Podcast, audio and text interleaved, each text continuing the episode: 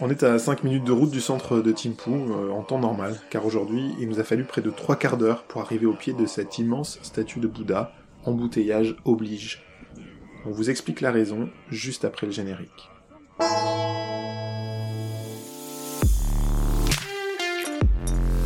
Vous écoutez Bonheur et Dragon, une aventure sonore en Himalaya, un podcast au cœur du méconnu royaume du Bhoutan. Épisode 13 Des moines, du piment et un assassinat.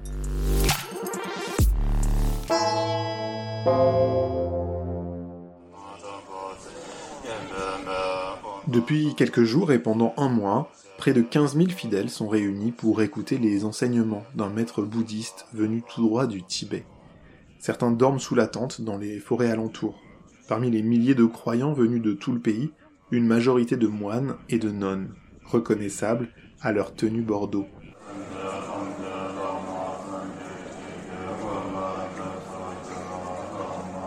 Ils ont dans ce pays une place à part. Soutenus financièrement par les deniers publics, ils consacrent leur vie à la religion et accompagnent tout un chacun dans les étapes importantes de la vie, naissance, maladie, décès.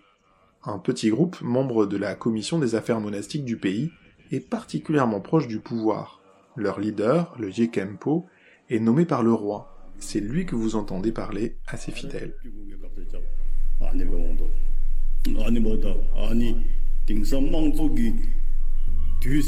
Si la mission de ces institutions monastiques est bien de promouvoir et préserver le bouddhisme dans le pays, le Jekenpo est aussi considéré comme l'un des plus proches conseillers du roi.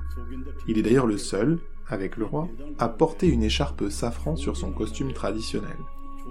Les liens avec la monarchie sont même plus profonds.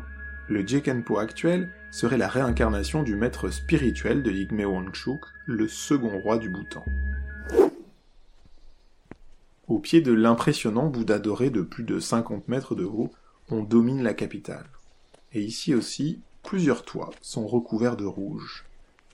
Emma, c'est ce dont il s'agit.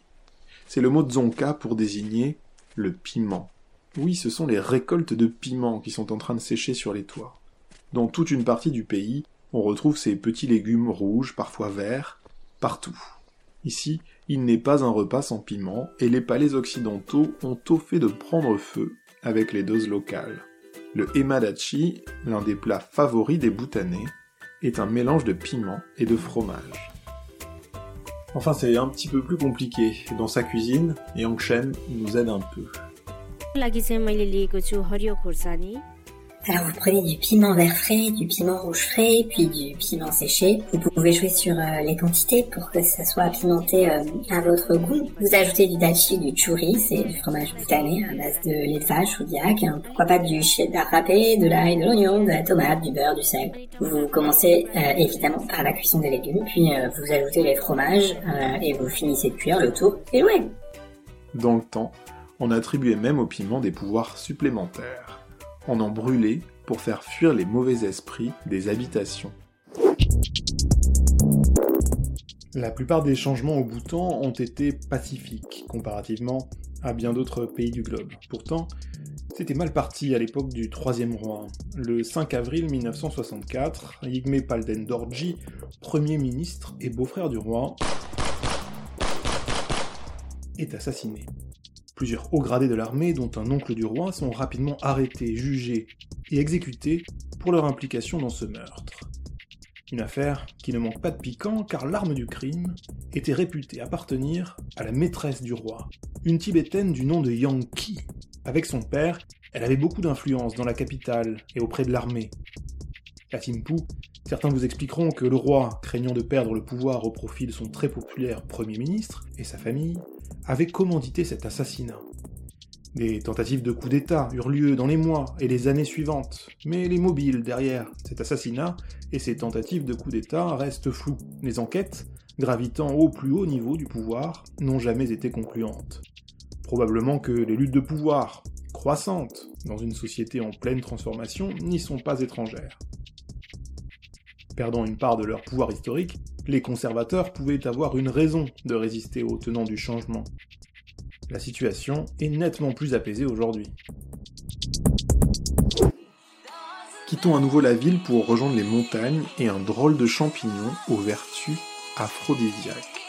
On parle de tout cela et de bien d'autres facettes du Bhoutan dans le prochain épisode de Bonheur et Dragon.